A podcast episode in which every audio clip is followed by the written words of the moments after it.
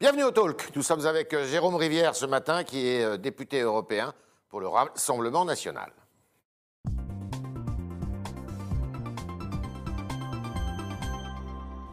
Bonjour Jérôme Rivière. Alors on attend euh, des décisions ce soir pour ce qui concerne la France avec cette crise sanitaire, mais j'aimerais qu'on parle de l'Europe puisque vous êtes député européen. quel est votre regard sur la gestion de cette crise par l'Union européenne? Extrêmement sévère. Extrêmement sévère. D'abord, la santé, ce n'est pas dans le domaine de compétences de l'Union européenne. Donc. Et donc, les gouvernements ont choisi, au moment du début de la crise, de confier à l'Union européenne une mission supplémentaire en s'affranchissant des traités. Après tout, pourquoi pas si ça avait été efficace Mais on voit aujourd'hui que sur ces compétences, qui sont nombreuses, en tant que simple centrale d'achat, simple centrale d'achat, l'Union européenne a échoué. Aujourd'hui, elle n'est pas capable d'acheter correctement les vaccins dont on a besoin. Pourquoi?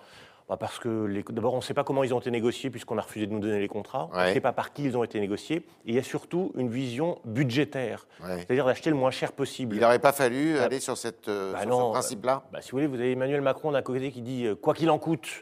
Et de l'autre côté qui dit non, mais on va gratter un ou deux euros par, euh, par vaccin, sachant que quand on est confiné ou quand on a un couvre-feu, les coûts sont entre 1 à 2 milliards par jour pour l'économie française. Mmh. Donc d'avoir grappillé quelques centaines de millions qui sont des sommes qui paraissent importantes, pour en perdre des milliards parce qu'on est obligé de rester confiné, parce que les 65% de Français qui veulent être vaccinés ne peuvent pas être vaccinés parce qu'on n'a on pas de, dose de vaccin, oui, c'est un échec terrible. Alors, si vous comparez justement, euh, il y a une île en face qui s'appelle euh, le Royaume-Uni, euh, et qui, elle, bah, vaccine à tour de bras, et, et l'Union européenne, vous vous dites, bah, finalement, il faut mieux jouer sur le plan national que de jouer collectif?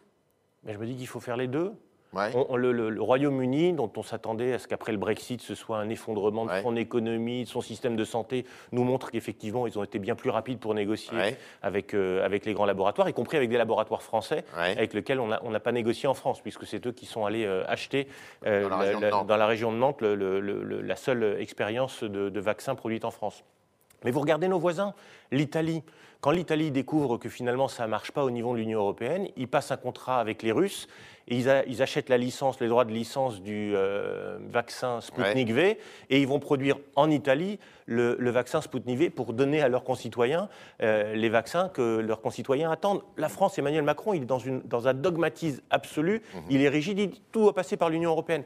Mais tous les autres pays européens tout doucement, sont en train de passer à autre chose. qui reconfine aussi. L'Italie reconfine. Euh, L'Espagne n'est pas en très grande forme. L'Allemagne est inquiète. Non, mais qui est une inquiétude. D'abord, il, y, a, vous savez, ce phénomène qui a été assez bien euh, décrit euh, sur MEM, euh, c'est médiatisation, émotion, mimétisme. On travaille avec la psychose et la panique. On le voit bien sur cette histoire de, vaccin AstraZeneca, AstraZeneca où le Dans la même journée, plusieurs pays ont, bah, se sont retirés. Et, la France, la France en fait a expliqué par la voix du Premier ministre, de, notre Premier ministre, que ben, non, il n'y avait pas de risque et on, continuait. La veille. Le lendemain matin, le président de la République, parce qu'il découvre qu'Angela Merkel a décidé de le suspendre, décide de le suspendre sans aucune raison scientifique, parce que, excusez-moi, en 24 heures ou 48 heures, euh, on n'est pas capable de faire une analyse profonde. Donc oui, il y a un échec global de la politique d'Emmanuel Macron parce qu'il a, il a décidé de choisir exclusivement le chemin de l'Union européenne. Il faut des politiques nationales aussi. Est-ce que le plan de relance, en revanche, sur le front économique, euh, vous convient? Bah, Parce que là, c'est un peu une première. On mutualise finalement euh, les dettes. Euh, on, mutualise. Aujourd'hui, on va, la France va récupérer environ 40 milliards d'euros de la part de l'Union européenne, qui vont nous coûter entre 60 et 80 milliards. Donc, excusez-moi, c'est pas une bonne opération. C'est pas l'opération du siècle. On était capable de faire euh, nous-mêmes cette dette en allant directement sur les marchés.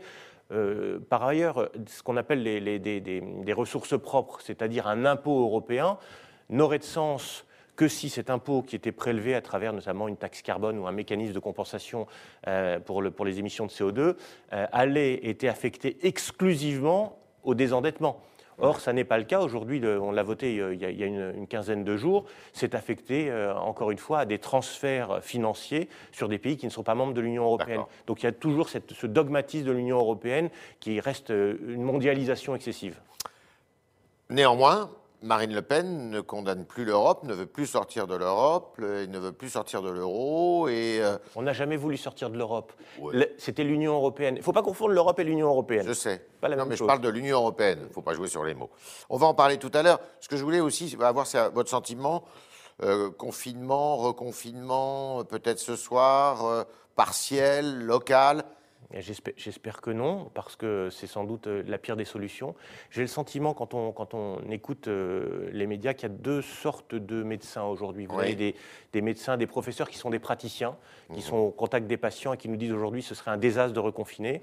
Et vous avez des médecins qui sont dans des fonctions administratives, notamment à l'APHP, euh, à l'hôpital public de, de, Paris, et qui nous disent non, non, il faut, il faut, il faut renfermer. C'est parce qu'ils sont avec cette vision budgétaire de se dire on a tant de lits, il faut qu'on atteigne un, un seuil d'occupation de CELI, on ne doit pas le dépasser. C'est une vision totalement budgétaire qui n'a rien, avec une vision, rien à voir avec une vision de santé. Je crois que la dernière des solutions possibles, c'est le confinement. Ce serait un, signe d'échec. Souvenez-vous, il y a un an, quand on a confiné, c'est un million de pauvres qui ont été créés en France. La France n'a pas les moyens de créer 500 000, 600 000, un million de pauvres supplémentaires. Donc la gestion de cette crise par le pouvoir exécutif, vous estimez qu'elle a été... Euh, euh, à la godille, euh, deux, exemples. Bah, oui, c'est de l'improvisation permanente et, du dogmatisme autour des ARS, les agences régionales de santé, qui, ont encore cette vision, je vous dis, budgétaire. deux exemples. L'Italie, notre voisin. En un an, ils ont créé 20 000 emplois dans le secteur hospitalier. Pas nous. 2010 en France, pour lutter contre le H1N1, on crée 1000 lits euh, de réanimation supplémentaire. Ça n'a pas été fait. Donc il y a eu une vision euh, totalement malthusienne des lits de réanimation. On n'a rien fait, on n'a rien bougé en se disant ça va passer. Bah, c'est pas passé. Et la seule façon pour que ça passe, c'était éventuellement que les 65% de Français qui veulent se faire vacciner puissent être vaccinés. Et on n'a pas les doses. Un échec. Alors dans ces conditions, est-ce qu'à votre avis, les élections régionales vont avoir lieu et doivent avoir lieu? Écoutez, elles sont euh, à la mi-juin et fin juin. Si on en est encore mi-juin et fin juin à se poser la question de savoir si euh, on doit être déconfiné ou non, c'est qu'on est dans une situation économique absolument désastreuse. Je pense qu'elles auront lieu parce que d'abord, ce, virus, on le sait maintenant, est en partie saisonnier. D'ailleurs, il ne s'arrêtera pas euh, cette année. On aura sans doute de, nouvelles vagues. Il faudra adapter la vaccination, il faudra adapter un certain nombre de comportements. Donc je pense que ces élections régionales se tiendront et qu'elles doivent se tenir au mois de juin. Si d'aventure il y avait un report à l'automne, euh, ça serait tout à fait euh, bah, écoutez, je, pense qu'on ne peut pas jouer ainsi avec la démocratie. Vous savez, ça fait quand même un an qu'on est privé de liberté. Oui, mais vous avez vu l'effet qu'ont eu les élections municipales alors que bon, c'était le début de la crise. Il faut, il faut aussi regarder. Et l'opinion n'a pas bien compris. Mais aujourd'hui, on est en train de, protéger le système hospitalier. On ne protège pas les Français. quand vous avez moins de 30 ans aujourd'hui, vous avez le, autant de raisons, vous avez plus de chances de mourir euh, frappé par un éclair que de mourir du, Covid. Il faut aussi regarder les choses. Ce sont des populations particulières dont il faut prendre soin, qui sont exposées. C'est vers, eux qu'il faut euh, mener notre attention, mais on n'arrête pas tout un pays. ça n'a plus aucun sens. D'accord. Et, derrière, euh, en termes de santé, excusez-moi, la, population est déprimée, vous avez des suicides nombreux, ça ne marche pas, c'est plus possible. Et alors, il y a une autre, un autre scrutin qui pourrait avoir lieu d'ailleurs, au passage, c'est celui du référendum euh, sur euh, l'inscription dans l'article 1 de la Constitution euh, de la protection de l'environnement. Est-ce que vous croyez qu'il va avoir lieu ce référendum? Vous, êtes favorable à ce référendum? Écoutez, aujourd'hui, beaucoup de choses sont déjà inscrites dans la Constitution. c'est une vision très punitive de l'écologie. J'ai l'impression qu'Emmanuel Macron. C'est utile? Voilà, c'est pas vraiment, c'est la bonne question. Je vois pas en quoi c'est utile, en dehors de la tentative d'Emmanuel Macron de, de, se retrouver avec un, un référendum utilisé comme plébiscite. Alors, les régionales, est-ce que cette fois, cette année, vous pensez que le Rassemblement national est en mesure de remporter une région Bien, je, vous le réaffirme, nous allons gagner la région Provence-Alpes-Côte d'Azur. J'en suis certain que Contre face, à, Muselier. face à Renaud Muselier, qui aujourd'hui euh, présente une pensée peu claire en matière d'alliance avec euh, la République en, marche, qui déçoit énormément euh, d'électeurs du parti Les Républicains qui ne comprennent pas pourquoi il n'est pas sur ses, fondements logiques. il n'y a pas d'alliance avec En Marche. il, explique tous les jours. Quand même. Il y a une candidate, mais, Renaud Muselier explique tous les jours qu'il est Macron compatible. Hmm. Il est en train de, de, regarder le deuxième tour en se projetant sur une alliance à faire avec les candidats de la République en marche. Il est dans, cette, dans ce vieux mécanisme qui est celui qui avait conduit à la victoire de, Christian Estrosi. Mais à l'époque, c'était le Front National. Aujourd'hui, c'est le Rassemblement Et national. qu'est-ce qu'il y a de différent? Bah, la, la différence, c'est que rassemblement, ça signifie ce que le mot veut dire, c'est-à-dire que ce sera des listes composées par euh, des personnalités qui Donc, viennent. là, C'est M. Thierry Mariani hein, qui Le- tire le- la le- liste. le- je crois que la décision n'a pas encore été euh, annoncée, mais il est, il est probable que ce Ouais. soit Thierry Mariani effectivement qui tire la liste. C'est- C'est c'est une, une vision beaucoup plus large que nous proposons euh, Il vient des Républicains lui-même. Hein. qui lui aussi vient, de, vient des Républicains. On siégeait ensemble à l'Assemblée nationale sur les mêmes bancs. Et alors, il y a un autre, euh, il y a un autre, euh, une autre région, c'est les Hauts-de-France, parce que euh, y a le président sortant qui s'appelle Xavier Bertrand, il y a votre candidat dans les Hauts-de-France, euh, Sébastien Chenu, Oui. et vous avez une alliance de la gauche qui n'était pas prévue et qui faisait peut-être les affaires de M. Bertrand, et qui là pourrait mener et conduire à une triangulaire.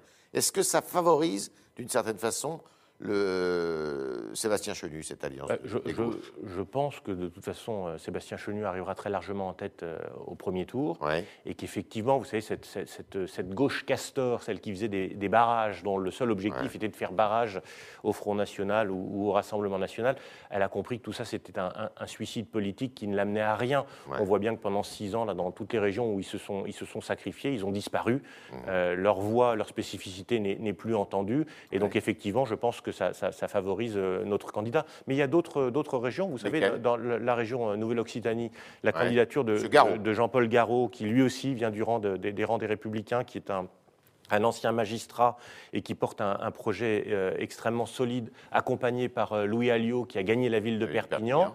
y compris dans un duel face à Madame Delga, qui est une, une- une- une- une personnalité extrêmement clivante. Là aussi, que fait un électeur des Républicains Allez voter pour Madame Delga qui porte un projet qui n'a rien à voir avec les convictions des électeurs les républicains, alors qu'en face, vous avez euh, Jean-Paul Garot qui porte euh, le projet du Rassemblement national, mais justement euh, qui présente une, une- une vision de la France qui est celle des, des libertés retrouvées, notamment.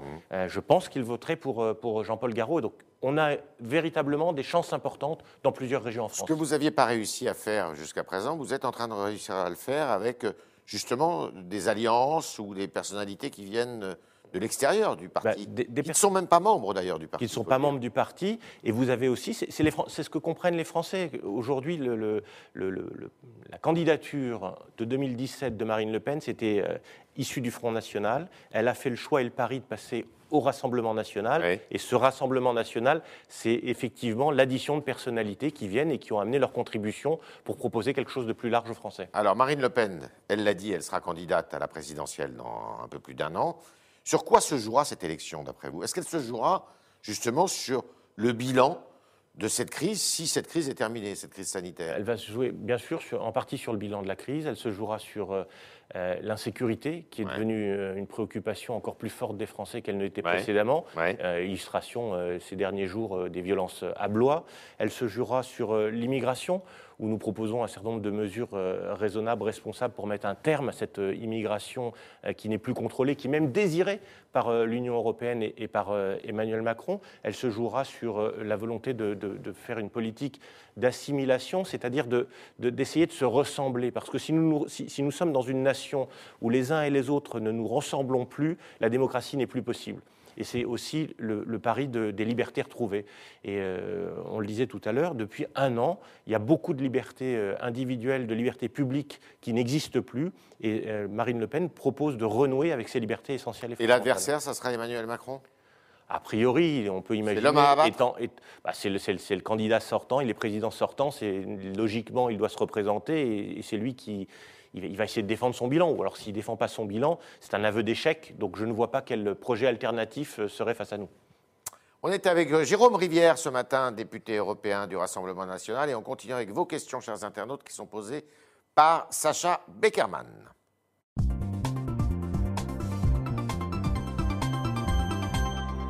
Bonjour Sacha. Bonjour Yves, bonjour Jérôme Bonjour. Rivière. On commence avec une question sur les États-Unis. Euh, quel regard portez-vous sur le début de mandat de Joe Biden? Vous qui étiez allé à l'un des derniers meetings de Donald Trump, vous demande Ludovic sur lefigaro.fr. Bien, ce que je craignais euh, est malheureusement en train de se réaffirmer. Ce que j'avais apprécié dans le mandat de Donald Trump, c'était que pendant quatre années, il n'y avait pas eu d'aventurisme américain. Il avait été sans doute avec une tonalité particulière, parfois extrêmement désagréable.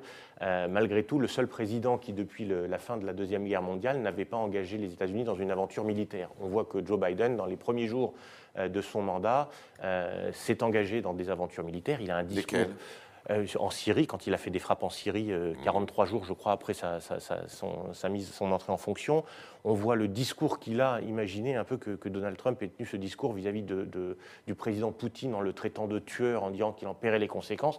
C'est extrêmement euh, déstabilisant. Et par ailleurs, il a plusieurs fois expliqué qu'il souhaitait incarner le gendarme du monde et que nous devrions, nous, Européens, suivre la politique des États-Unis. C'est pas comme ça que je conçois le, le rôle des États-Unis. C'est un allié, mais nous ne sommes pas les vassaux des États-Unis. États-Unis. Autre question.